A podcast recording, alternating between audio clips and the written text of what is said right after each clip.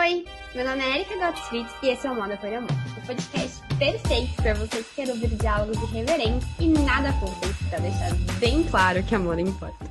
Bom, eu tô super feliz da gente conversar, Marília. Obrigada pelo convite, Erika, um prazer Imagina, imagina, eu confesso que desde quando eu tava lá na High Low, eu achava muito legal o trabalho que você fazia, e aí quando eu descobri que você dava pós ali de, de negócios de moda na FAP, eu achei muito incrível. Eu até esses dias abri assim para ver a grade, né? Falei, meu Deus, vou me inscrever para a turma de novembro. E aí o João, meu namorado, ele me lembrou e falou: Érica, vai com calma, você ainda tem que terminar sociologia, que é a minha segunda graduação. Mas eu vou te falar, é, agora a gente está agora, nesse momento, a gente está com a pós digital, né, em Fashion uhum. Vista. E eu coordenava também a pós de negócios e varejo de moda, que está pausada porque a gente está reformulando. Provavelmente a gente vai relançar no que vem. E, e assim, o digital ele dá uma flexibilidade assim para cursar na sua velocidade. Então, assim, tem, tem umas vantagens né, de práticas assim, para o dia a dia que são muito boas. É óbvio que é outro produto, assim, por assim dizer, é outro modelo. É, acho até que é sacanagem comparar, porque são, são entregas diferentes e promessas diferentes, mas sem dúvida é mais cômodo para quem tem essa rotina corrida, tem estudo outra coisa, faz outras coisas, né? Então, acho que é, é importante nesse sentido de dar acesso, né? A gente está com mais de 160 alunos já cursando. Chocada, é uma turma muito grande, é. muita gente. É porque não é bem uma turma, né? Essa uhum. pós é 100% digital. Então, o que acontece? Ela é super imersiva, ela tem é, vários tipos de hub, é, uma, é, um, é um processo, assim, de, de, de organização do conteúdo que ele envolve tanto é, o, a videoaula gravada, quanto os podcasts, que aí, geralmente, cada professor tem a sua escolha, mas eu geralmente trago convidados, trouxe convidados, porque já estão gravados todos os meus. e, e tem também o livro, né, o e-book de cada disciplina, e também tem o exercício, e ainda tem os painéis. Então, na segunda-feira tem painel. Ou não? Não, é, não? não, ele tem outra organização prática, assim, vai soltar, as disciplinas vão sendo disponibilizadas, você tem, e você vai fazendo os hubs práticas, que são as avaliações que um tutor, que, que não é o professor, vai fazer a avaliação. Uhum. Então, você interage ali com o tutor.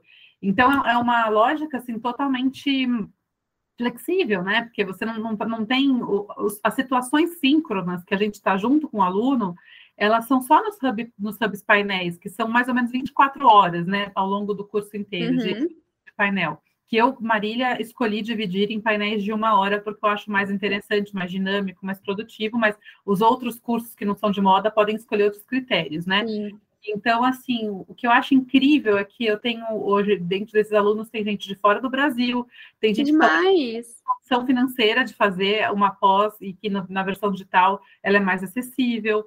A gente tem gente que estuda outra coisa ao mesmo tempo, que trabalha para caramba. Então, ela, eu tenho vários clientes meus e amigos empresários que viraram aluno dessa pós e que nunca teriam condições de, de disponibilizar um tempo fixo, assim, para para fazer o curso presencial. Então, eu acho que é isso, né? A gente tem que entender as vantagens de cada modelo. E, e eu sou muito partidária da gente usar as oportunidades que a gente tem com a tecnologia para tentar encontrar essa, esses benefícios, né? Total, total. É, a, a, minha segunda graduação, que é Sociologia, ela é AD também.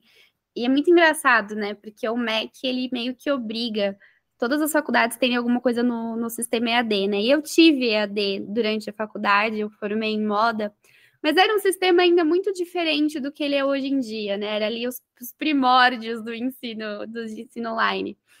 Mas eu sempre gostei, assim, disso de você fazer o seu horário e de você ir lá e estudar no seu tempo. Eu confesso que tô curtindo muito fazer sociologia em EAD pra caramba, assim. E é isso, assim, se a gente fica muito rígido, né? Claro que a gente vai encontrar desvantagens, tem menos relacionamento Sim. interpessoal e tudo mais. Mas a gente tem umas vantagens, por exemplo, eu, eu tenho vários alunos que me dão feedback no, no Instagram, eu acho isso demais. tem, tem várias pessoas que, que me conheceram por causa da pós, né? E, e, que vão me procurar no Instagram, e aí a gente começa a, a criar um relacionamento por lá, complementar, assim, a pós e que me falam, ah, eu estou assistindo já o seu curso pela quarta vez, e cada vez que eu assisto a sua disciplina, porque são, são 12 disciplinas nessa pós, né? Eu ministro duas disciplinas, a de modelo de negócio, a de custeio, precificação e finanças. E, e, e, cada, e eles falam uma coisa que eu também sinto quando eu ouço um conteúdo por várias vezes, né? A gente, cada vez que a gente assiste esse conteúdo, a gente percebe uma nova camada de interpretação, a gente consegue se aprofundar. Então, às vezes, é uma coisa que você fala, putz, aqueles 10 minutos, eles viram, sei lá, 20 horas, porque você é muito denso, sabe? Eu percebi isso também quando eu preparei o meu conteúdo e quando eu fui gravar. Eu, eu consigo ensinar, e às vezes em um, um conteúdo de uma aula, coisas que eu, numa aula presencial, levo três, quatro aulas para ensinar, e, e, é porque a gente organiza realmente né, as falas, o, a gente é, prepara ali, é muito conciso. Então, o aluno, de fato, que quer se aprofundar, ele vai ouvir várias vezes, ele vai perceber coisas diferentes a cada vez que ele ouvir. E ele pausa, ele anota, ele reflete. É, é então, eu acho que é muito interessante, isso é outra dinâmica, né? E a gente está é, realmente tentando tirar benefício dessas, dessas novas dinâmicas. Então, foi, também foi uma experiência muito legal preparar, sabe? Eu, eu achei, foi uma loucura. Eu imagino. Quando eles me procuraram, é, ainda assim, foi uma, uma, conversa, não foi exatamente para coordenar, era. Imagina, você pode ajudar a gente a montar uma. Você estava grávida ainda, não estava, não? Eu, não, não estava grávida, eu estava no puerpério, eu tinha um bebê de dois meses, eu estava de licença maternidade. Então, eu falei, olha, eu posso e eu faço isso com muita tranquilidade, porque eu já, já coordenava uhum pós de negócios de moda no presencial, e porque a minha vida é negócio de moda, né? Eu mentoro um monte de empresas, então, assim, não é uma coisa que eu, que eu alheio ao meu cotidiano que eu vou ter que aprender, ao contrário, é só sentar que eu faço em, em, eu fiz em poucas, poucas horas, duas, três horas, eu montei a grade ali, dividi, já, já é uma coisa que eu vivo, né? Então, eu fui meio que ajudando é, de maneira informal, algumas vezes, antes mesmo de eu voltar de licença. E aí, quando eu voltei de licença, é, eu, eu sentei eu fui fazer a, reuni a, primeira reunião, enfim, era tipo, acho que era 31 de janeiro, se eu não me engano, era esse, deve ter caído numa sexta-feira, que eu lembro bem, assim, eu entender o que, que era a história e tal, e eu já tinha virado meio que a coordenadora, porque realmente. E aí eu saí com uma missão maluca de arrumar os professores para gravar o conteúdo super em tempo recorde, porque era um projeto ousado, assim, e, e fazer esse cronograma e tudo mais, e foi muito legal, porque realmente é, eu acho que eu, eu, eu, fiquei muito satisfeita, assim, eu, eu, achei que eu não ia conseguir, é, era um tempo muito curto, mas aí que a gente vê o poder da nossa rede de relacionamento, né? E quantas pessoas compram os projetos porque acreditam nos projetos e gostam de trabalhar junto, e, e foi demais, assim, porque a gente realmente for, eu consegui um time de professores, assim, já, juro, muito orgulho desse time, porque é, é, gente que tem conhecimento teórico, metodológico, que está pondo na prática, que é de, diretor de empresa, que entendeu que está à frente realmente das questões não apenas do ponto de vista conceitual, mas também do ponto de vista conceitual. Eu nunca menosprezo esse olhar acadêmico e conceitual, porque eu acho que ele é, dá uma percepção mais ampla do universo, né? uhum. né? Mas também está aplicando e sabe as dificuldades da aplicação e do, e do dia a dia. Então, é, tenho muito orgulho desse conteúdo que foi gerado nessa pós. É lógico que sempre a gente tem coisas para melhorar, ainda é um universo novo, acho que a FAP fez um investimento é, nesse, nesse projeto muito grande de trazer ferramentas que, que eu não, não, tenho conhecimento que eu sido usadas nesse, dessa forma por outros cursos, então acho que é muito mais imersivo do que alguns outros, alguns outros que eu já tinha visto, é, e foi um desafio muito grande, não só para mim, mas para todo o time. Eu ainda tinha dado sorte porque eu no puerpério, com a minha ansiedade de não conseguir ficar sem pensar e gastar energia, tipo, eu escrevi um você livro. Canal, você canalizou, né? Então, eu tinha escrito antes de eu, voltar de licença, quando o Júlio tinha é, mais ou menos 45 dias, eu não conseguia trabalhar num ritmo, meu trabalho é muito com reuniões, eu não podia pôr horário, porque eu amamentava, estava muito no comecinho e eu estava com a cabeça efervescente, querendo gastar energia cerebral, se fazer alguma coisa mental, eu comecei a escrever meu livro de negócios de moda que eu sempre quis escrever a vida inteira. E que eu nunca tinha tempo, mas a graças gente a Deus. para comprar? Ainda não, só no que vem. É, porque teve N percalços no meio, mas eu acabei o livro dia 24 de janeiro. Eu escrevi entre o dia mais ou menos é, meio de novembro. Meu Deus! É, começo de novembro eu comecei a escrever, falava algumas editoras tal deu, tive um problema na primeira editora que eu fechei e tal, por isso que vai sair só no que vem, mas era uhum. para ter saído no primeiro semestre. E aí, o que aconteceu? Eu é, tinha escrito o livro, estava pronto. Então, é, quando eu fui convidar, quando eu tinha tive que formar né, esses, esses professores e, e, e de pôr em prática esse conteúdo das disciplinas, eu falei, eu posso assumir duas, porque dessas duas eu tô com a coisa bem engatilhada já. Então, eu ajudei um pouco nesse cronograma, porque para mim foi um pouco mais fácil de compor, porque eu já estava com muita coisa pronta. Mas os outros professores foram deuses, porque eles realmente trabalharam é, e entregaram coisa muito boa em tempo recorde, assim. É, é engraçado, né? Porque quando a gente fala é, do ensino no Brasil, geralmente a gente está muito acostumado com isso de é, as instituições darem, ministrarem ali é, o conhecimento e o aluno ficar ali meio que como uma esponjinha. Nesse formato digital, meio que o aluno tem que ir atrás ali do, do conhecimento, ele que tem que sentar a bunda na cadeira e tá ali se atualizando, tá ali assistindo as aulas. E eu acho isso muito legal, porque eu vejo muito é, o profissional do futuro como sendo esse profissional que tem que correr atrás, que tem que se atualizar, que tem que estar tá ali de fato se. Enfim, se implementando, se atualizando, evoluindo. O que, que você acha é, disso? E eu acho que isso tem tudo a ver com a maneira como a gente funciona, né? O mundo era mais hierárquico, mais top-down, né, antigamente. E hoje o mundo é muito em rede. Então a gente quer aprender uma coisa, a gente sai atrás, a gente tem fontes. É um desafio, às vezes, até selecionar a fonte adequada, né? Uma vez que tem tanta informação que a gente às vezes não sabe qual é mais confiável, né? Então, o nosso problema hoje é mais a seleção do que encontrar uma fonte. De certa maneira, eu acredito que a função das instituições, como você falou de ensino, né, e é garantir as fontes, né? Então, eu acho que o que é legal do formato digital é que ele permite essa, esse aprendizado é, numa lógica de rede, ou seja, você pode é, navegar nos conteúdos como você quiser, você não é uhum. é obrigado a seguir uma, uma única maneira, porque cada pessoa funciona de uma maneira. E, e eu me identifico muito com isso, é, tá, Érica? Porque eu sou aquela pessoa que, quando eu sento numa sala de aula e o professor só fica falando por muito tempo, eu tenho faniquito. E às vezes eu vou pegar o celular e eu vou fuçar, às vezes, do assunto que ele está falando, porque eu sou meio.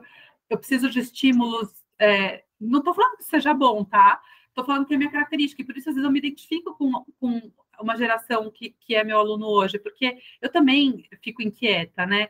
Então, eu acho muito interessante essa, essa lógica de conteúdos um pouco mais uh, curtos e dinâmicos, de maneira que ele pode ir lá e voltar, ir lá e voltar. E o aprofundar, neste caso, é uma questão, de, às vezes, de repetição, de insistência, de escolha de mais um pedaço do conteúdo.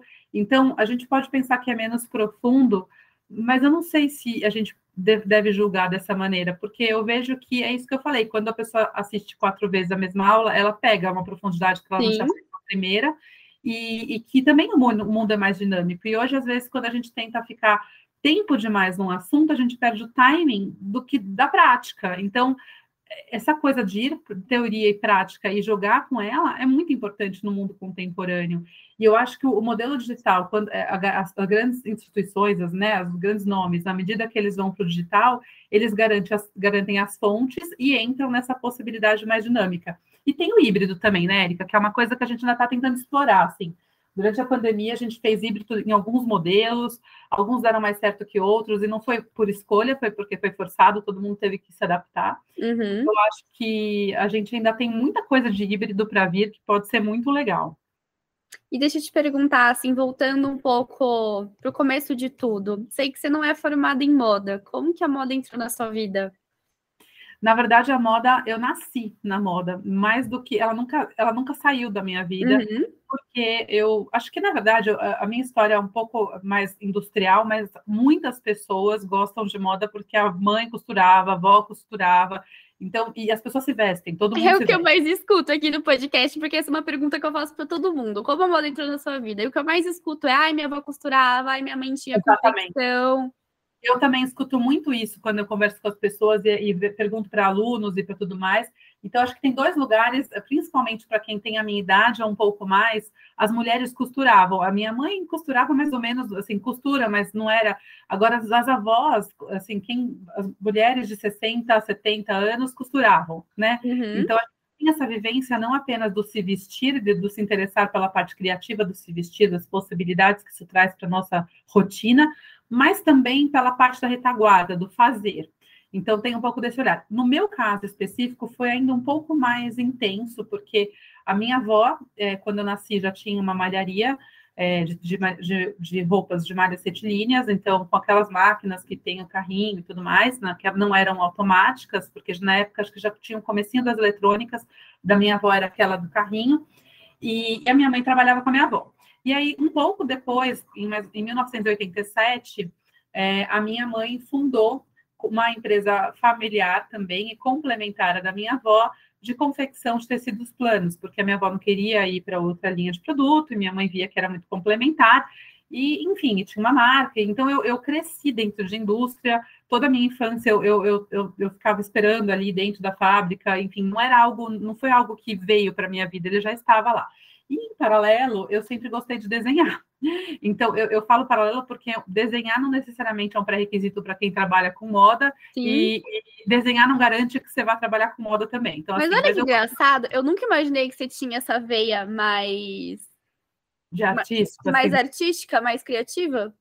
Não, e todo mundo fica muito surpreso, porque eu sou uma pessoa muito analítica, eu trabalho uhum. muito com dados, e meu trabalho, onde o meu ganha-pão é isso, mas é, eu sempre desenhei, eu amava desenhar. Minha mãe tinha feito faculdade de desenho industrial, não deixou muito eu estudar desenho enquanto eu não tivesse o meu traço. Tipo, ela já tinha teoria sobre como eu tinha que desenvolver minha arte do meu jeito. E aí eu fui mais tarde estudar, e quando eu entrei na, na faculdade de engenharia, eu fiz engenharia na, na USP, entrei com 17 anos, entrei muito cedo, saí direto do colegial para a faculdade, e muito ingênua. Eu tinha uma fé, assim, eu achava que ia rolar fazer poli ao mesmo tempo de talvez fazer moda.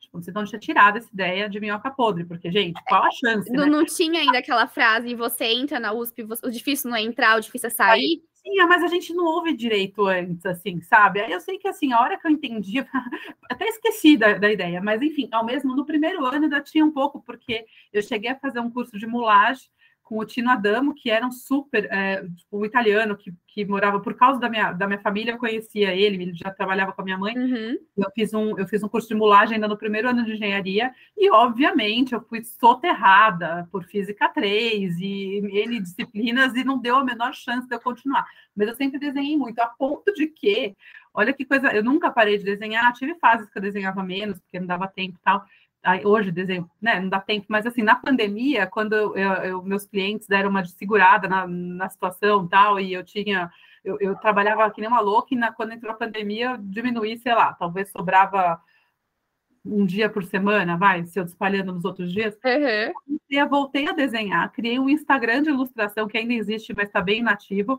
e, e, no primeiro dia que eu criei o Instagram, já recebi minha primeira encomenda. Eu cheguei a fazer mais de 15 projetos de ilustração, alguns para empresas muito grandes. Eu mesma falo rindo. Chocada! Né? Quem, tipo, surreal. Enquanto eu estava lá fechando resultados para os meus clientes, fazendo DRE, análise financeira, projetando fluxo de caixa, aí eu falava, peraí, agora eu preciso terminar as ilustrações da, do projeto tá. Uma insanidade. Então, assim, a moda sempre foi muito presente na minha vida por esses lugares. E aí, por toda a minha história, eu acabei me aprofundando muito na, nas dimensões de negócios, né? Depois que eu me formei, eu, eu cheguei a fazer, eu emendei um mestrado, depois eu fui para a empresa da família, que estava com muita, com N dificuldades, e, enfim. É, e aí, para tentar, é, nesse universo, eu acabei aprendendo muito justamente me batendo, a, o, entendeu? Me, me, estourando na parede N vezes, assim, então, usando tudo que eu conhecia de gestão, mas vendo que a prática era muito desafiadora, Sim. não só pelo, pelos negócios de moda, mas também por, por, pela questão do empreendedorismo e tal. E aí, um, enfim, no final, quando meu negócio deu certo, depois deu errado, aquela coisa doida de empreendedorismo. Em um certo momento, quando eu saí, eu comecei a ser procurada para ajudar uma empresa e comecei a criar um modelo de trabalho bem flexível. E aí acabou que isso faz seis anos, foi em 2016 meu primeiro cliente, final de 2016, e foram mais de 100 clientes até hoje nesse modelo bem flexível. Eu sou quase que uma sócia de aluguel, assim, tipo, usando técnicas de gestão e me aprofundando. E, e, não é só negócio de moda, tem clientes em várias. várias é, eu brinco porque, de fato, a gente chora junto, entendeu? Eu, eu sei o que, que é ter empresa, então não é que eu estou fazendo uma coisa na teoria, eu estou realmente vivendo, eu, no meu coração, no meu íntimo, eu sinto o que a pessoa está sentindo, porque eu sei o que está lá, né? Então, além da parte técnica de, do que eu faço, assim, de modelagem de negócio, de modelagem financeira, de análise e de estratégia e tudo mais, tem um lado um pouco de entender essa posição do dono e, e não só do mercado. E aí, é, como é muito por indicação, acaba que eu tenho clientes em setores muito diversos. Mas eu sinto assim que os negócios de moda sempre me pegam um pouco mais, porque eu entendo com muito mais profundidade. Uhum. Muito, muitas idiosincrasias desses negócios específicos que são pouco explorados no, no, no universo da gestão, porque é, não é uma coisa. As empresas de moda tendem a ter uma gestão mais familiar ou pessoal, e, e elas têm peculiaridades que muitas vezes, quando você traz alguém de outro mercado, a pessoa não saca de cara. Então, é difícil fazer essa ponte. Então, acabou acontecendo que eu faço muito essa ponte, e é por isso que eu acho tão importante ter esse espaço de academia, então, de dar aula, de talvez escrever livro, porque é uma maneira de, é, enfim, trazer esse conhecimento para mais pessoas e criar ambientes de troca. Eu também aprendo muito com isso, porque recebo mais cases e, enfim, disso aí. E é engraçado, né? Porque quando a gente pensa assim no estereótipo do que é o profissional de moda, a gente, a gente quase sempre pensa nessa parte de criação, nessa parte artística, nessa parte deliciosa que é ali você pensar uma coleção, e a gente quase nunca a gente quase nunca pensa, né, não, bota ali na balança de que é o business que sustenta toda uma, uma marca, que sustenta ali todo o funcionamento de uma brand. Então, assim, é, é uma parte muito importante que muitas vezes o profissional, quando ele chega no mercado, ele nem, nem passa pela cabeça dele. É, e às vezes se decepciona, e, e, e, e na, na, verdade, assim, claro, o produto e o estilo entregam muito da oferta de valor de uma marca, não tem dúvida nenhuma, mas não são suficientes, e, e, e aí, uh, no sentido de não são suficientes, assim, o resto precisa estar compondo, né, tanto nos aspectos mercadológicos, então, às vezes o empreendedor de moda ou o profissional, ele consegue entender a relação é, não só do produto, mas ele consegue conectar isso com os aspectos do marketing, então com comunicação, VM, loja, uma posicionamento até um certo ponto, né? Mas a hora que a gente cru, tenta cruzar isso com aspectos como logística, é, gestão de pessoas, estrutura, eficiência e principalmente é, gestão financeira, uhum. é, parece que, que, tem uma barreira muito grande.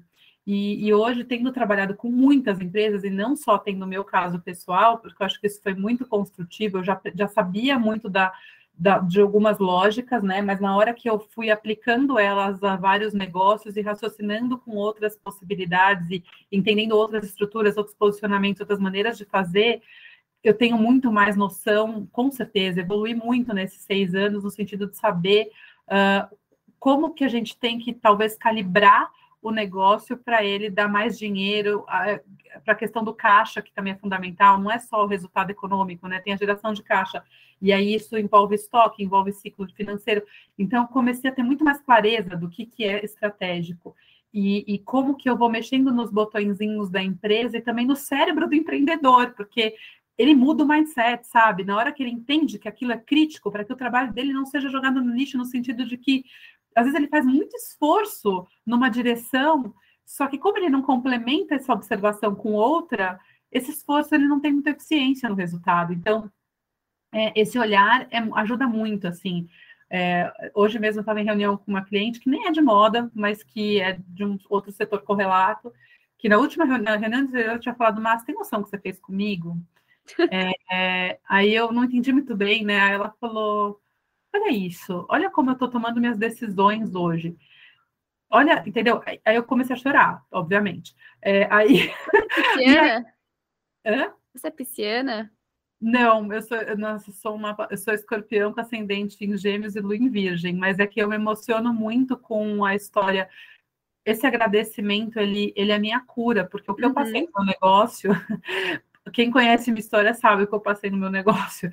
E assim, foi muito difícil levantar depois, entendeu? Foi muito difícil reconstruir minha vida. Não, não foi só uma coisa profissional.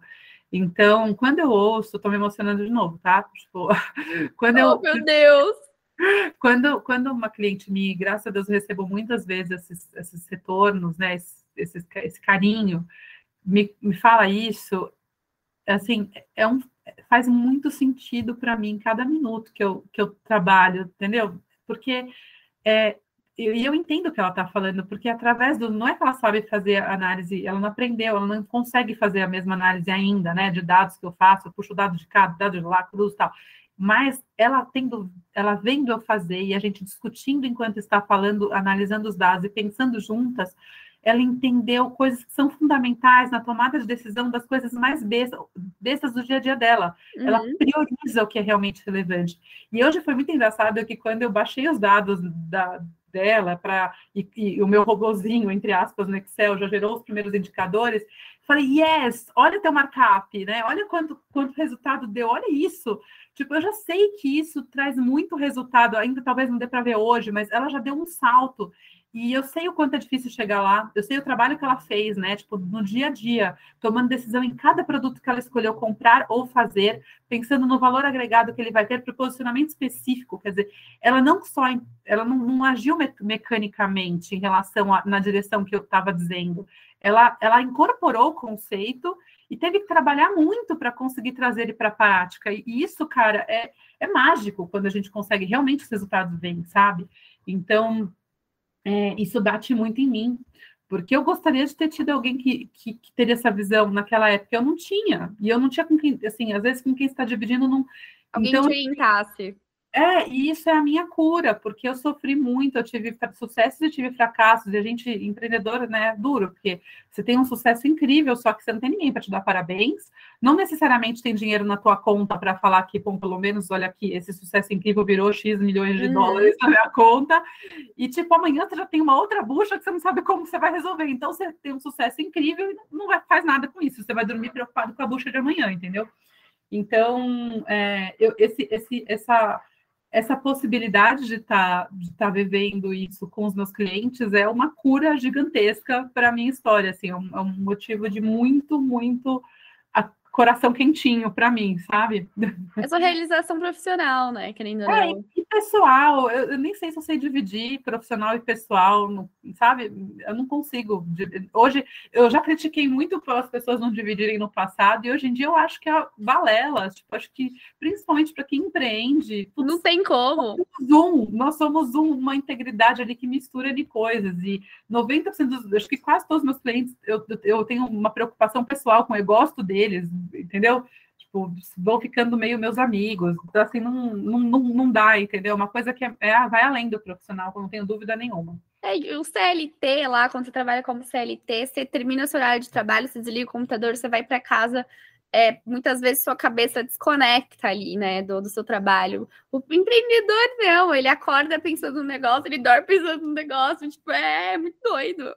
É, e, e assim, é, Claro, a gente tem espaços de empreendedorismo dentro do mercado de trabalho tradicional, né? O, o, muitos funcionários se envolvem com os negócios Sim. e se ocupam.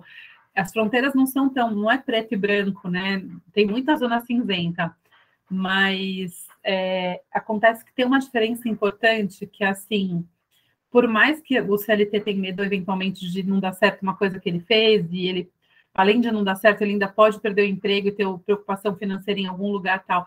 Mas o dono da empresa, o risco dele não é não ter dinheiro no salário do mês que vem ou uma coisa assim. Ele pode perder tudo que ele tem, porque o, isso é uma coisa que não é todo mundo que tem muita consciência quando vai empreender. Claro, se você hoje eu sou empreendedora, mas sou empreendedora de serviços. Então, na pior das hipóteses, se eu não tiver clientes amanhã, eu não recebo nada, mas não perco nada. Agora, um empreendedor que tem uma loja, que tem uma fábrica, que tem N coisas, ele tem uma movimentação de produtos de estoques, vários funcionários. Então, se alguma coisa não dá certo, ele pode ficar devendo por oito gerações, entendeu? É um arranjo muito agora, diferente, é. Então, agora, quando uma coisa dá muito certo também, ele pode ganhar dinheiro por oito gerações. Então, é, é, um nível de risco diferente, é, é um nível de envolvimento no sentido de que o empreendedor, ele sempre sabe quase tudo que está acontecendo na empresa. Ele é, ele é a pessoa que que ele junta é, fatores de áreas muito diferentes. Ele é quase onisciente. Ele é quase onisciente. Ele não é onisciente, Herol, as pessoas sabem coisas que ele não sabe e tal, mas como ele sabe um pouquinho, como se fossem fragmentos de cada coisa, e junta com oportunidades que ele pode movimentar e outro, outro não poderia, uhum. ele tem uma, uma capacidade de, de ser esse fio condutor e de carregar e uma energia para levar que o CLT não tem. Por mais que ele tenha é, tenha, seja engajado e tenha um perfil empreendedor dentro do universo CLT. Então, é, é muito diferente tudo, né? É muito diferente o nível de risco, é muito diferente sua capacidade de movimentação e de propulsão, assim, do que você faz, tudo é muito diferente. Então, é, estava até falando sobre isso, né? Ontem eu gravei um videozinho para falar do dia empreendedor um dia, um dia atrasado e estava lembrando um pouco de situações e é, é, um pouco isso, assim, não é incrível, não é bom nem ruim, é o que é. E, enfim, é, é eu também sempre falo uma outra coisa, assim, muita gente quer empreender, tal, não sei o quê, não é todo mundo que tem perfil, não sei se é para todo mundo, tem que tomar cuidado porque envolve um risco financeiro, você pode, né? É, mas às vezes, depois que você começa, é muito difícil você voltar atrás. Outra coisa que eu observo. Não só comigo, com a minha própria história, eu, eu achava que era, eu tranquilamente, quando encerrou meu outro negócio, eu falava, nossa, eu vou amar ter chefe, gente. O que eu quero agora é um chefe, para dar bronca em mim, para falar o que, que ele quer e o que ele não quer, para direcionar, para uhum. colocar as minhas asas. É isso que eu quero, porque eu quero paz, eu não aguento mais essa montanha russa tal você fala, você pode acreditar. Eu acreditava de coração, porque eu sempre fui uma boa funcionária. Antes de empreender, eu cheguei a ser funcionária uns três anos. Era maravilhosa, todo mundo me amava. Eu fazia, pensava, eu era como se fosse uma empreendedora, trabalhava como uma empreendedora e era funcionária. Então, tipo, sempre fui, dei, bem com o chefe, tinha oportunidade, tudo. Só que acontece que a gente, quem já ficou um tempo empreendendo, você sempre vai olhar para o lado, ver uma oportunidade ali, vai querer fazer, você vai cutucar um negócio. Então, alguns, eu até cheguei a conversar com alguns headhunters, eu lembro direitinho que eles ficavam olhando para mim assim com uma cara do tipo, nossa, realmente, não é legal o que ela faz ali. Tipo, alguns me deram feedbacks muito positivos, mas falaram, não sei muito bem se você consigo pensar num lugar. Eu acho que você não vai, não vai se conformar com uma posição X, Y ou Z, no sentido de você não vai caber nessa caixa. Uhum. Na época eu pensava, não, imagina, como que eu vou caber? Eu quero mesmo uma caixa. O que mais quero é uma caixa agora, gente. Bota numa caixinha me dá uma caixinha assim bem conchegante, confortável, nem que for meio pequena, me dá um jeito de encaixar nela, tá tudo certo. E hoje eu vejo que eu não ia caber nessa caixa. Não ia mesmo. Eu tava muito... maluca. Eu não ia, eu ia, eu ia empreender, eu ia sair, acabar empreendendo de alguma forma, entendeu? Então eu acho que é quase que uma natureza do, dessa pessoa, assim, ela pode virar, vir a ter, pode não nascer numa família de empreendedores, pode ter influência de outras pessoas, mas existe um momento que você absorve essa natureza e que o caminho de volta é muito difícil. Então, tem que pensar bem se você quer tentar ir. É, vou te falar que eu comecei tem 10 meses e tem sido bem desafiador, mas o que eu sempre falo é que eu não consigo me imaginar mais fazendo entrevista de emprego, mandando, mandando currículo e que nem você falou, sendo sendo pontuada, colocada dentro de uma caixinha, mesmo com todos os desafios. É, não, a gente vai achando jeito, né? E aí Sim. passa até não fazer mais sentido, porque você começa a ver que você é dona do seu salário no final da história, né? Então você fala, nossa, mas é mais fácil ganhar mais aqui fora do que lá dentro. O risco é maior, mas é, é, o risco é maior, mas tem esse outro lado também. É. Marília, deixa eu te perguntar, como que você enxerga o mercado de moda hoje, com todas essas mudanças que estão acontecendo, metaverso, essas pautas de sustentabilidade? O que, que você acha que a gente tem aí de mais, mais relevante? Bom, sua pergunta é muito ampla e muito desafiadora, e você falou duas palavrinhas que já puxam um pouco para a resposta, que, que dá para a gente brincar de responder. Tem N coisas, tá? Acho que, de uma maneira mais ampla, o mercado de moda, ele continua tendo hoje desafios que ele tinha antes, uh, com um pouco mais de ferramentas para resolver, uhum. uh, um pouco mais de profissionalização, e, com, e que eu acho também com, com gente sendo formada um pouco tem mais gente sendo formada em moda, mais gente entendendo que é um mercado de trabalho, né? 20 anos atrás, ou quando entrei na faculdade, não tinha muito, tipo, já tinha faculdade de moda, mas assim, não existia essa cultura desse mercado de trabalho. Hoje em dia tem muitos cargos claros, mais ou menos como eles funcionam, então já é muito mais maduro. E, e é um mercado com muitos desafios, como eu falei, na gestão. Então, eu acho que para hoje, putz, a gente tem que voltar para a base, entendeu? É, é trabalhar é, a, a, a, posicionamento combinado com precificação para tentar buscar mais margem, principalmente em negócios pequenos, porque uhum. eles têm muita dificuldade, não é uma coisa, negócios pequenos têm mais variáveis soltas e mutáveis, então tem mais gestão dessas variáveis para elas ficarem otimizadas. É, mas tem muito ganho impossível em logística, então em precificação, em eficiência, é, hoje em dia com o digital, com a potência do digital, né? E, antes, quando eu comecei a coordenar pós-graduação, a gente eu trazia muito assunto de Omni como algo que era óbvio, entre aspas, mas não estava sendo implantado. Hoje em dia, tipo, tem que ser implantado, tem sofrimentos operacionais, mas todo mundo está atrás disso. E o digital, a verba de mídia paga, por exemplo, pode ser a maior verba de marketing de uma empresa, muitas vezes é. Então, obviamente, o digital tem uma. Hoje é muito importante na gestão desses negócios, mas isso já é meio que o presente e mesmo assim é um desafio. Para falar de sustentabilidade né, e de metaverso, eu vou começar falando um pouco de sustentabilidade. Os desafios de sustentabilidade no mercado de moda são enormes. Porque, do ponto de vista ambiental, a gente é, acho que, se eu não me engano, o segundo setor mais poluente, né, só depois do petróleo. E, e, a gente não tem uma solução muito boa para isso ainda, porque uh, a gente não consegue muito reciclar roupas em escala, é, a gente não tem muito jeito de produzir roupas sem poluir, então, não, estamos tentando, já São melhorou. quase medidas paliativas, né? São paliativas, totalmente paliativas. E como é, fazer roupas envolve vários tipos diferentes de matérias-primas, então, de, de, cadeias produtivas do ponto de vista da matéria-prima, é, o desafio, ele se desdobra em milhares de desafios. Então, é, tem muitas iniciativas interessantes, por exemplo, jeans com um copo d'água, então produzir o jeans com gastando menos água, muito interessante, menos produto químico, deixando menos resíduo. Tem N iniciativas maravilhosas, mas elas estão, é como se a gente tivesse que atacar por muitos lados, então é um grande desafio, né? Do ponto de vista social, é, é um setor que intrinsecamente uh, é favorecido por cadeias pulverizadas e fragmentadas, né, e descentralizadas globalmente. Então, quando a gente uh, pensa em moda, a gente tem que pensar que muitos fornecedores vão abastecer cada marca, muitos, por, porque por muitos motivos, tá? Não é viável centra, concentrar, não adianta querer, é uma questão de natureza das operações produtivas. Eu poderia passar um podcast inteiro explicando isso para mas eu vou tentar resumir, porque senão a gente não consegue ir para outros assuntos. A gente pode gravar um podcast só sobre isso. Mas assim, é, então, por muitos motivos, é uma cadeia que, por natureza, ela tende a ser descentralizada e fragmentada. E por conta disso, ela tem uma rastreabilidade difícil.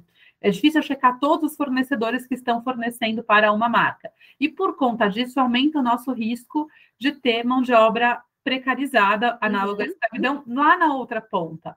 Então, hoje a gente tem muita cobrança em cima desse tema, e por conta dessa cobrança, as empresas criaram departamentos de compliance, selos, N, N coisas para tentar melhorar esse aspecto social da sustentabilidade, mas continua sendo um grande desafio e gasta-se muito dinheiro para conseguir fazer esse processo. Então, eh, na cadeia produtiva, a gente tem isso que eu falei. O eh, que, que poderia melhorar né, ainda hipotético, assim, na minha cabecinha, eu sempre penso, a roupa mais sustentável é a que já existe. Sim. É, a gente, se a gente conseguir aumentar o ciclo de vida dos produtos, então a roupa ser utilizada efetivamente, no máximo que ela pode, não se, não se jogar fora, não se perder, é, uma roupa é, seria algo que aumentaria a sustentabilidade, porque eu poderia produzir menos.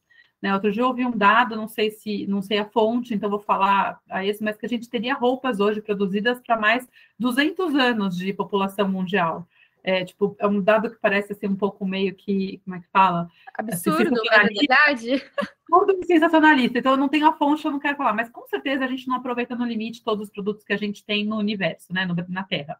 Então, é, eu vejo hoje, com muito bons olhos, é, os, os, caminhos de second hand, de venda de produtos de segunda mão. E não só no luxo, mas também nos mercados mais uh, fashion do dia a dia, que a gente realmente roupa que a gente usa aqui, né? Que por, primeiro, porque é barato, então muitas pessoas podem comprar, então dá acesso para as pessoas de roupas de moda. E depois, porque então, barato é a maneira de entrar, né? A pessoa compra porque é barato, mas depois que ela perde o preconceito, ela consegue ver a vantagem, porque além Sim. de ser barato, é mais sustentável. Então, acho que tem muito a acontecer nesse sentido, já tem muitas empresas fazendo coisas interessantes. Não é um negócio fácil, tá?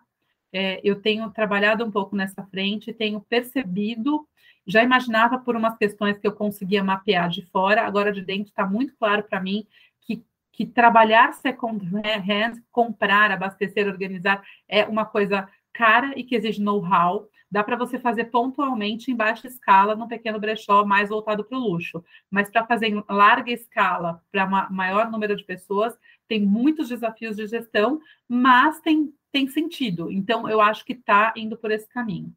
E eu acho que metaverso e moda digital podem mexer no jogo de maneira significativa. Parece conversa de louco, de futurista, Mas eu sempre brinco com os meus alunos que quando eu estava sentada na cadeira deles, ou seja, 20 anos atrás, o que eu carregava na palma da minha mão era um celular StarTAC, cuja tela parecia uma calculadora, daqueles carinhos. Tipo, não tinha smartphone. E 20 anos depois nós estamos aqui trabalhando pelo smartphone, né? E, e fazendo reunião por Zoom, e gravando podcast e tudo mais. Então, assim, é, não acho impossível que em alguns anos, não sei se 5, 10, 15, a gente complemente o nosso guarda-roupa físico com roupas virtuais. Não necessariamente apenas no ambiente virtual, com óculos nananã, imersivo. Talvez a gente tenha tecnologias para que eu consiga ver uma outra pessoa de presente na minha frente, na minha sala de estar, com algum óculos, reconhecimento facial, via essa outra pessoa, ela está vestida, além da roupa dela, com uma outra roupa por cima que é virtual. E isso é muito importante porque a roupa é um pedaço, é uma extensão do, do, da nossa manifestação individual. Então, eu não acho que as roupas vão deixar de ser, a gente vai deixar de ter roupas que traduzam é, possibilidades criativas, que a gente vai ter só roupa básica. Eu acho que se a gente não tiver alternativas para manifestar a nossa individualidade que sejam criativas, a gente vai comprar roupa, continuar comprando um monte de roupa cheio de modelo e vai descartar e vai ter. Tipo, isso é uma, uma condição que está ligada aos nossos desejos. E por mais consciência sustentável que a gente tenha, a gente vai tentar achar modelos de negócio que deem conta disso, mas a gente vai continuar querendo ter roupas criativas. Agora, se essas roupas criativas pudessem ser digital, talvez a gente pudesse ter roupas mais básicas que duram mais tempo. Então, não sei, acho uma loucura, mas assim, hoje é muito pouco tangível, é um mercado muito pequeno, que é mais para colecionador e para gamer, que ainda está muito incipiente, tem muitas dificuldades técnicas, mas ele já está acontecendo. E eu, eu acho assim, a gente uh, tem muitas pessoas no mundo trabalha, trabalhando em tecnologia, então dificuldades técnicas são superáveis e rapidamente. Então, super. Eu, eu sempre brinco na sala de aula que, sei lá, daqui a 10 anos talvez eu vou estar dando aula presencial com o óculos, meu óculos que eu estou usando agora, eu vou conseguir ver meu aluno trocar de roupa no meio da aula, porque ele entra na aula mais é, porque ele veio sete da manhã com sono e ele colocou a primeira roupa digital que ele viu lá no, no, no negocinho dele, no aplicativo dele, mas aí ele foi ficando alegre, ele troca por uma roupa colorida que muda de cor, e, enfim. Então, por que não, né? É uma loucura, mas pode rolar. Então. É, é, é muito papo de maluco, né? Mas é, é um papo de maluco que uma hora ou outra possivelmente será democratizado e possivelmente não vou falar nem impactará, já está impactando o mercado de moda, né? Então não tem como, como a gente ignorar.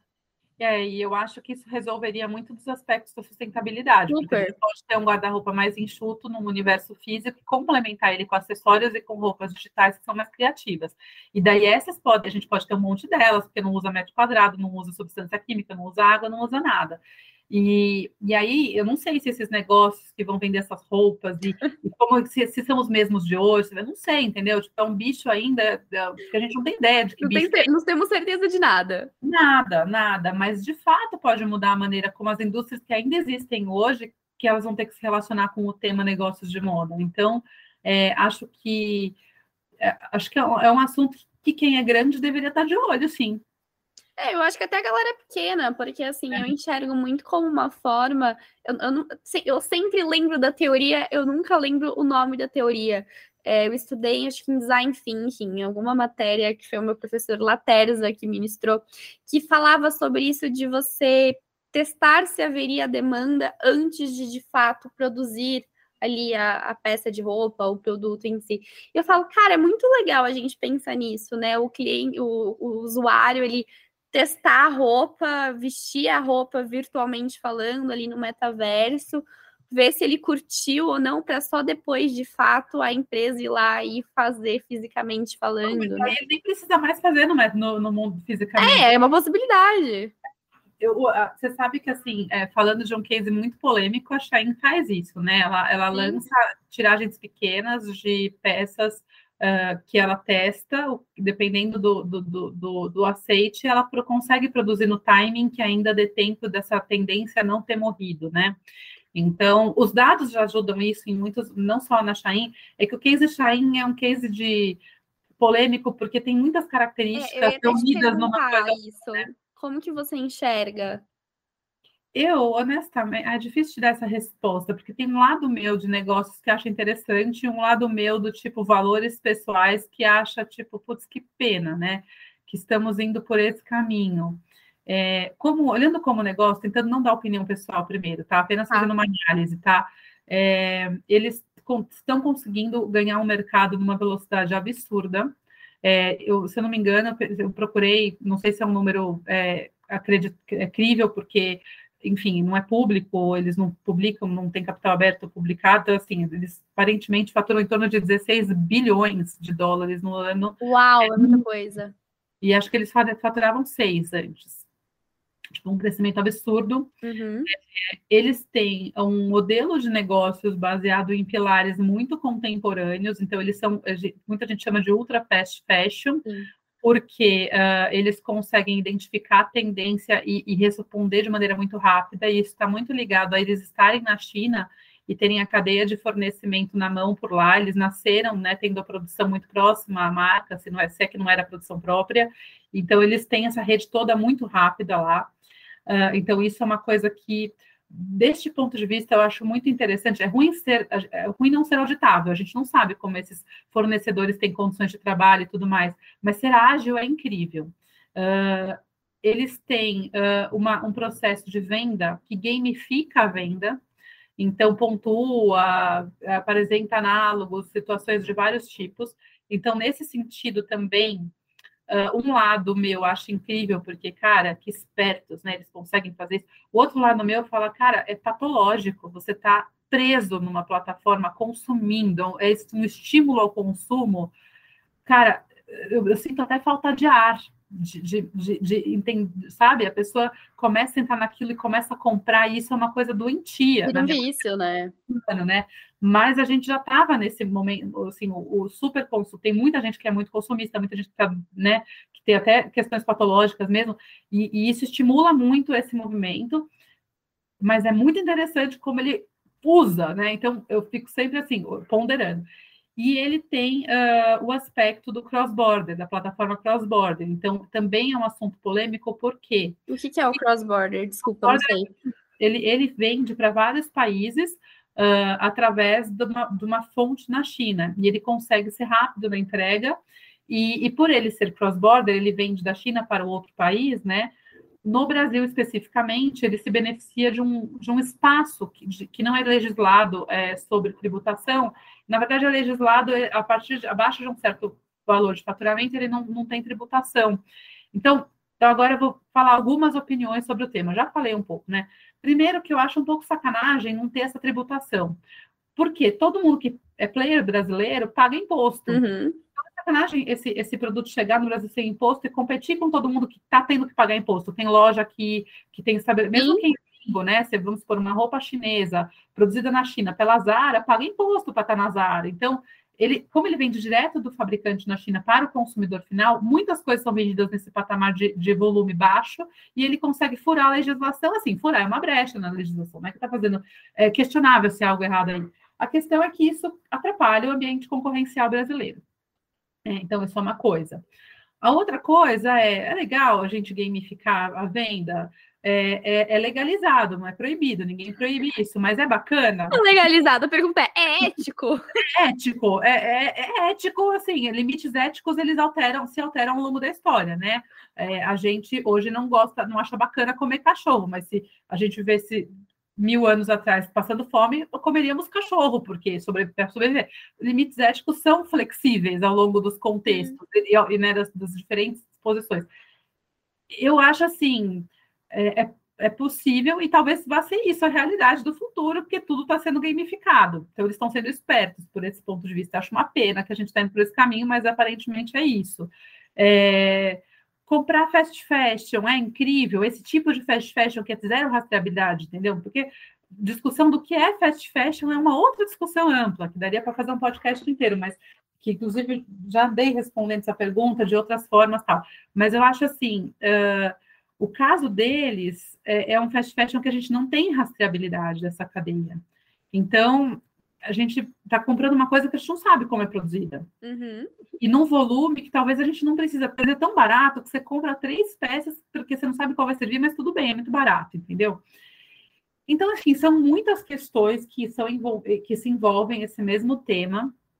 Eu tendo a achar, eu tenho, eu tenho, como você pode ter percebido ao longo dessa explicação, eu não vejo com olhos excelentes, eu acho, eu acho uma, acho, tri, acho que tem que ter regulamentação, acho que tem que ter imposto minimamente para dizer que compete, tem que ser cobrado que tenha a mesma rastreabilidade que a gente cobra da China. Aí várias pessoas falam assim uma coisa que eu acho que é justo, entendeu?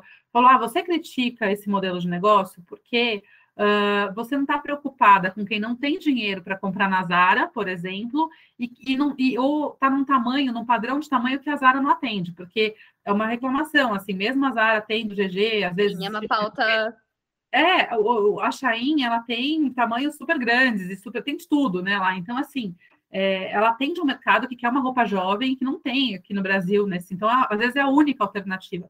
Não estou criticando o consumidor, não estou criticando eu estou colocando que é, é, é, um, é, um, modelo que nos coloca diante de muitas questões, e elas são ambíguas.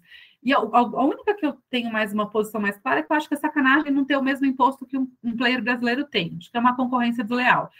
É, a outra parte da concorrência desleal é que ele não é cobrado para a gente checar se ele está produzindo com mão de obra nos jornadas justas e tudo mais, e um player que está formalmente trabalhando do Brasil com é cobrado. A gente, se houve um escândalo, a gente fica sabendo de algum escândalo eventualmente, a gente acha ruim e tudo mais. Nesse caso, é uma caixa preta.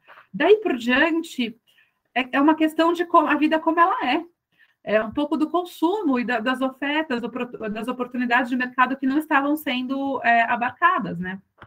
É, eles foram muito inteligentes, né? Muito sagazes em estruturarem a empresa como ela foi estruturada. Eu acho que, que nem você falou, com todas as coisas negativas, com todas as problemáticas, é um case de sucesso no sentido de olhar para o mercado, olhar para enfim, para moda hoje e extrair o melhor e o pior, né? Querendo ou não. É, o que eles fazem, o que eles sabem fazer e como eles fazem, a gente não lá dentro da China, assim, a produção a gente não, não sabe, assim. sabe. Mas, assim, com certeza, utilizar dados para fazer uma experiência de venda mais adequada, gamificar, tudo isso é esperto. E a gente também usa, né, de certa forma, só que eles têm uma massa, né, e uma potência nisso que poucas empresas têm. Então, aí, lógico, eu acho a experiência deles de compra, não acho, ela é gamificada, esse é o lado positivo, mas, por exemplo, como estão em muitos países, o volume né, de lançamento de produto é uhum. é muito alto, as traduções são ruins, uh, enfim, tem N questões, né? As fotos são todas mexidas digitalmente, o produto não é tão fidedigno necessariamente, mas aí tem a foto do usuário. Então, assim, é toda uma outra dinâmica que, no final das contas, para um produto barato, funciona muito bem, né? Funciona, funciona muito. E foi super alavancada pela, pela não diria nem pela pandemia, eu diria pela TikTokização de tudo, né? Porque existe já há alguns anos e foi nesse boom do TikTok nos últimos dois anos que a gente viu a Shein virar essa, esse monstro. Não, e a boom do TikTok foi junto com a pandemia. Então, assim, uhum. assim, não sabe o que vem primeiro, ovo ou a galinha, né? A questão toda é que a pandemia, ela ela deu um, um, chute na bunda de aceleração, assim, todo mundo tem que se mexer, né? Porque foi isso, o digital cresceu vinha crescendo rapidamente, mas ele explodiu, essas pessoas não tiveram opção. Então, é, teve muita evolução nesse sentido de, de, do digital com o físico durante esses últimos anos, né? E claro, quem estava mais perto, quem estava na frente, né? Comer os concorrentes com arroz e feijão, assim, né? E a gente viu isso até em empresa pequena, assim. Eu lembro direitinho, assim, quando começou a pandemia, depois que eu passou minha crise de pânico, que todo mundo ia morrer. Você teve essa crise de pânico? Eu tive rapidamente, assim, eu me rapidamente já me superei, já superei. Mas eu tive um momento que eu pensei, cataclisma, ferrou, o mundo vai acabar. Ainda mais sou um pouquinho hipocondríaca, né? Falei, nossa, já... mas aí depois eu fiquei ótima. nem, nem gosto de falar, porque eu estava trabalhando muito antes, muito, e assim, eu dei uma respirada. Mas eu lembro, assim, que a preparação, a gente, eu falava, os meus clientes, assim, a gente foi tratando a crise muito na no dinamismo, nas informações de cada semana a gente tomava decisão, ia ajustando produção e lançamento e comunicação e tudo. E, e, mas no geral é, rolava um assim eu lembro, um cliente meu falava, agora fali, acabou, estou pronto, vou, eu vou sentar, meditar e preparar para o fim da minha empresa, porque acabou. E o que aconteceu foi o oposto. Praticamente, mesmo os meus clientes que não são grandes, são pequenos, né, médios, e portanto não têm uma fortuna de reserva, muitas vezes já estavam com caixa apertado, é a realidade do empresário pequeno, né? Mas eles acabaram é, se preparando para uma catástrofe, trabalhando muito duro para enxugar tudo. E, e as vendas, por como eles já estavam no digital, já sabiam essa coisa fresh, o atendimento do digital de uma empresa pequena já está lá no WhatsApp, já estava muito ágil, já era o dia a dia deles, entendeu? Eles venderam muito bem muito melhor do que se imaginava.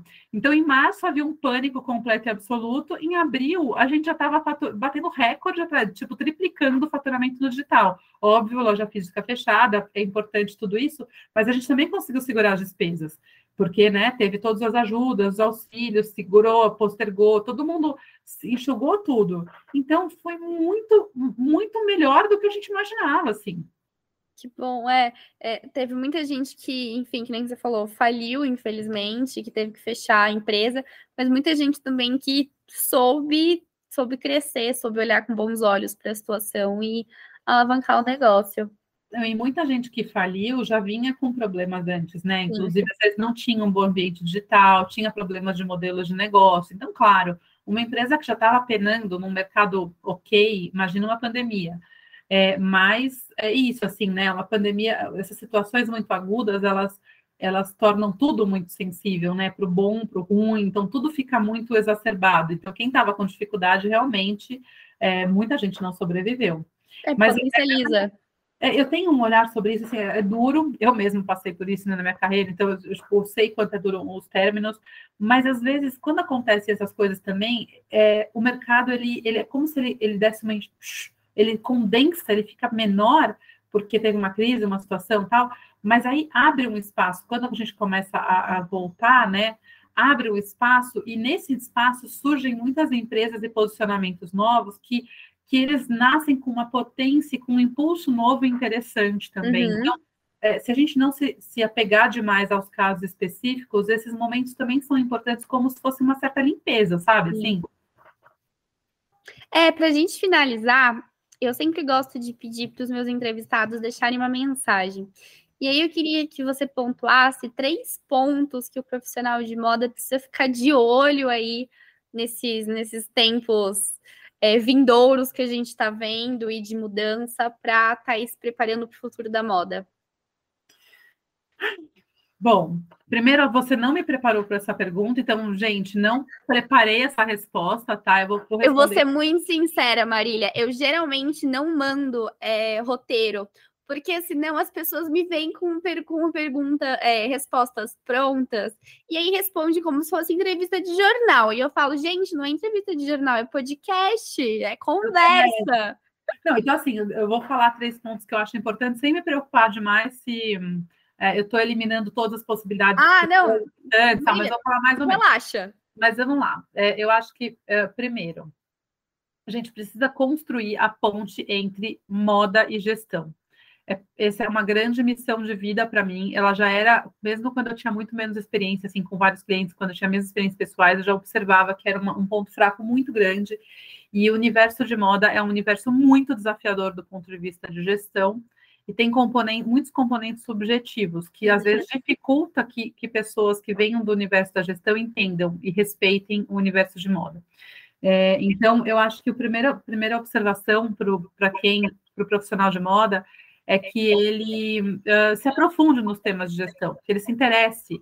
E quando eu falo isso, eu não estou falando só de marketing, tá? Não que o marketing, o marketing é um, um dos componentes mais importantes dos negócios hoje, mas não é suficiente.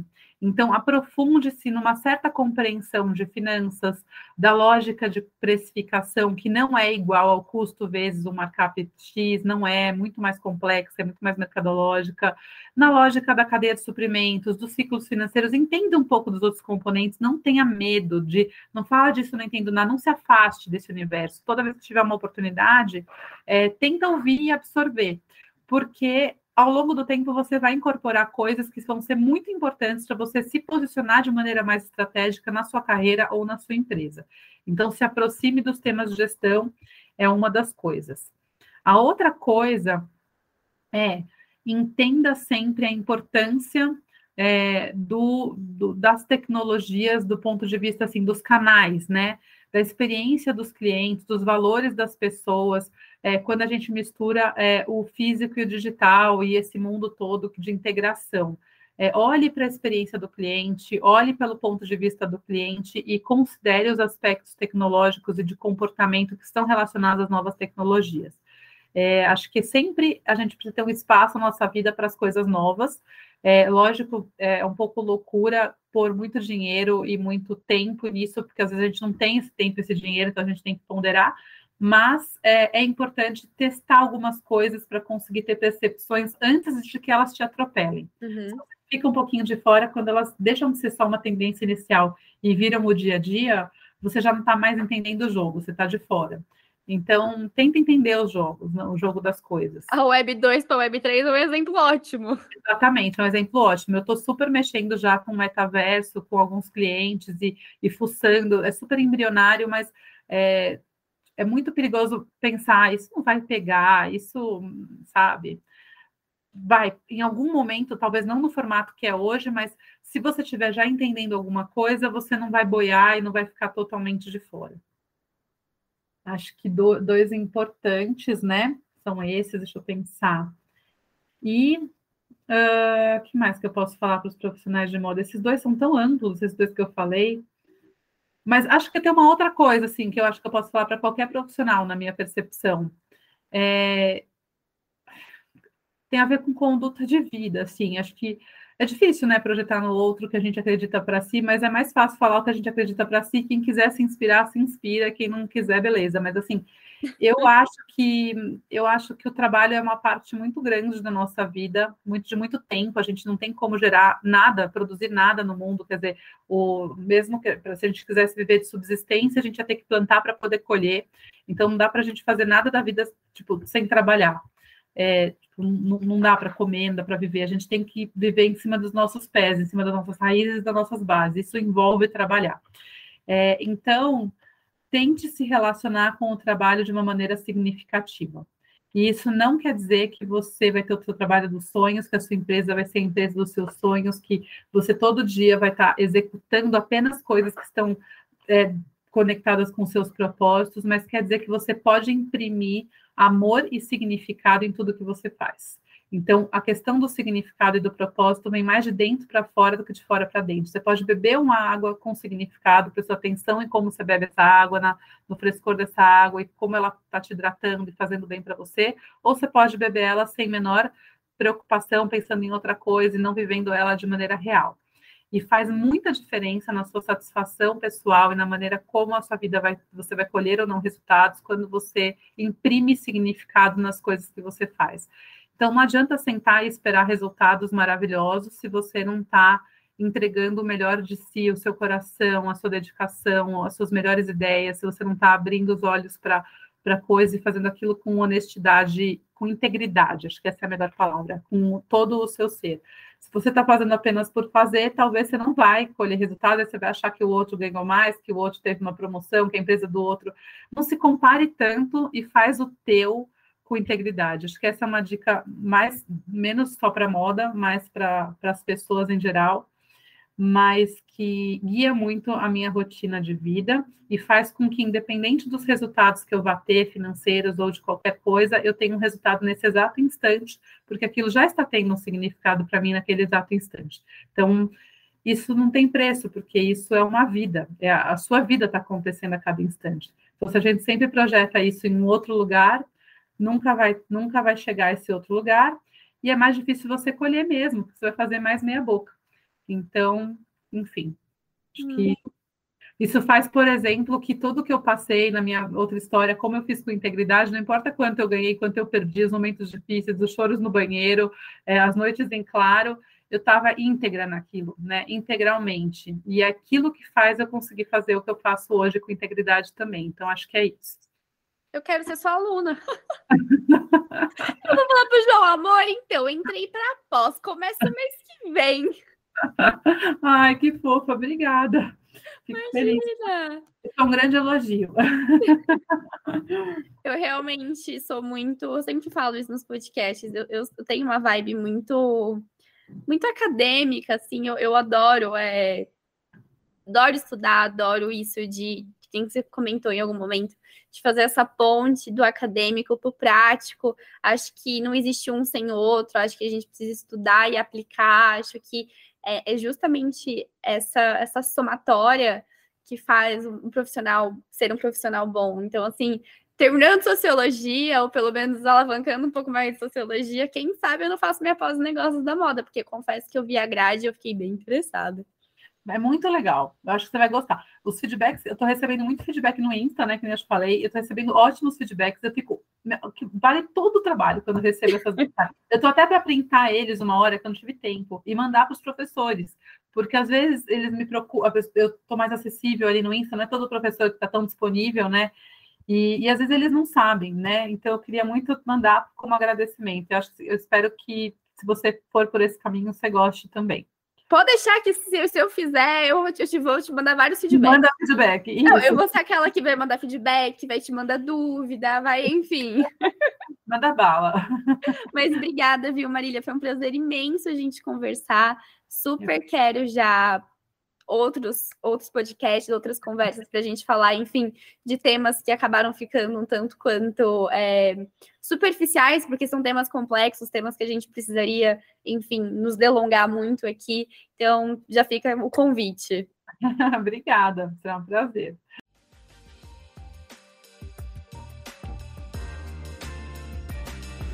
Então é isso, maravilhosas. Esse foi o episódio da semana. Vejo vocês na sexta que vem. E não deixem de seguir o arroba do Moda por Amor nas redes sociais.